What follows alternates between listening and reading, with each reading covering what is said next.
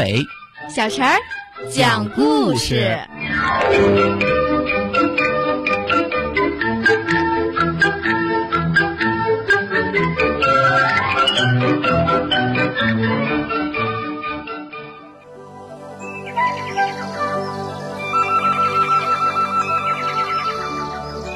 请听故事：树叶小船。我两眼凝望着潺潺流动的小河水，心也随着波浪流向那遥远的大海，好像我也变成了小人国的一个公民，在乘着树叶小船远涉重洋。啊，写的太棒了！枣核般的小洋人儿坐在我俩赠送的树叶小船上，乘风破浪的游在太平洋上。小景子的喊声把我从遐想中拉了回来。原来我哪里是在漂洋过海，仍然像往常一样坐在河岸上。我连着眼前的小河，还从来没有下去过一次嘞。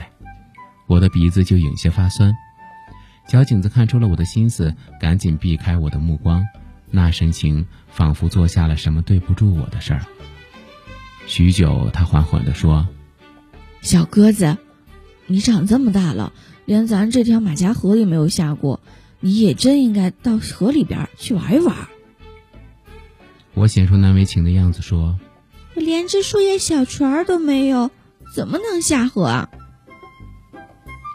小景子又不说话了，一只手挠着后脑勺。突然，他眨动着眼睛，大声说：“小鸽子，你怕不怕水？”我从没下过河，还不知道对水是该怕还是不该怕。可是我望了一眼明镜般的小河，觉得它是那么温柔，那么可爱，便壮着胆子说：“我一点儿也不怕。”于是我站在水边，脱下了套在外面的长裤褂。小景子拿起我的长裤，放在水里浸湿，然后他用绳子扎紧两只裤脚，两手撑开裤腰口，迎着风猛地一抢，顺势啪的摁在了水里，赶紧拿着绳子把裤腰口扎住。兜满空气的裤子突突地浮在河面上，就像变魔术一般。我眼前出现了一只有着两条腿的小汽船。小景子告诉我，这玩意儿叫水老牛。嗨，他可真有办法呀！我骑在水老牛上，小景子在背后扶着水，一边用手推着水老牛，我俩在河里尽情玩耍。我第一次下到家乡的小河里，就好像投入到这陌生的母亲的怀抱。这冷冷的水，这绿丝般颤动的水草，这斑驳迷离的树影，我惬意极了，心几乎从胸膛里蹦出来。水老牛把我的大半个身子驮出水面，我们悠然自在地向对岸游着。我被搅起的波浪撞击着，身上痒痒的，心里痒痒的，手拍着水，脚丫拼命地乱扑腾，嘴里嘎嘎地大声笑着，简直有些得意忘形了。水老牛也高兴地撒起欢儿，一会儿垂到水下，一会儿又跃出河面，还不断发出咕咕的叫声。我和小景子正玩得高兴，从那里发出嗤的一声响。我还没弄明白怎么回事，水老牛用魔术般的嗖的不见了。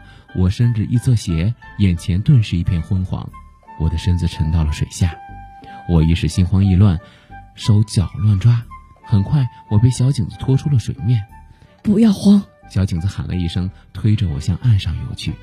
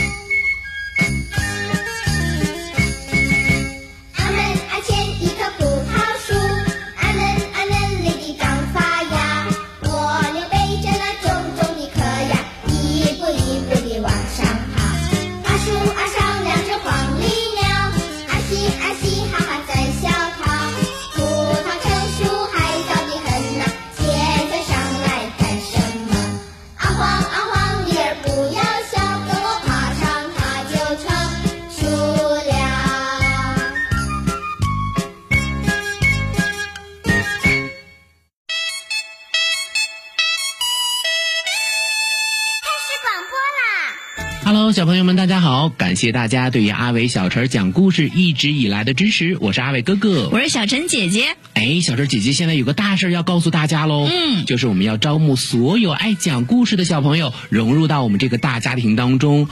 如果说你也是一个喜欢听故事、讲故事、爱表达的小朋友，一定要记得来报名哦。报名方式可以通过搜索公众号“吕梁交通广播”微信来报名，也可以通过我们的蜻蜓 FM 来报名哦。嗯，你可以采取留言的方式就可以找到我们了。阿伟哥哥、小陈姐姐、大白哥哥、燕子姐姐在这里等你哦。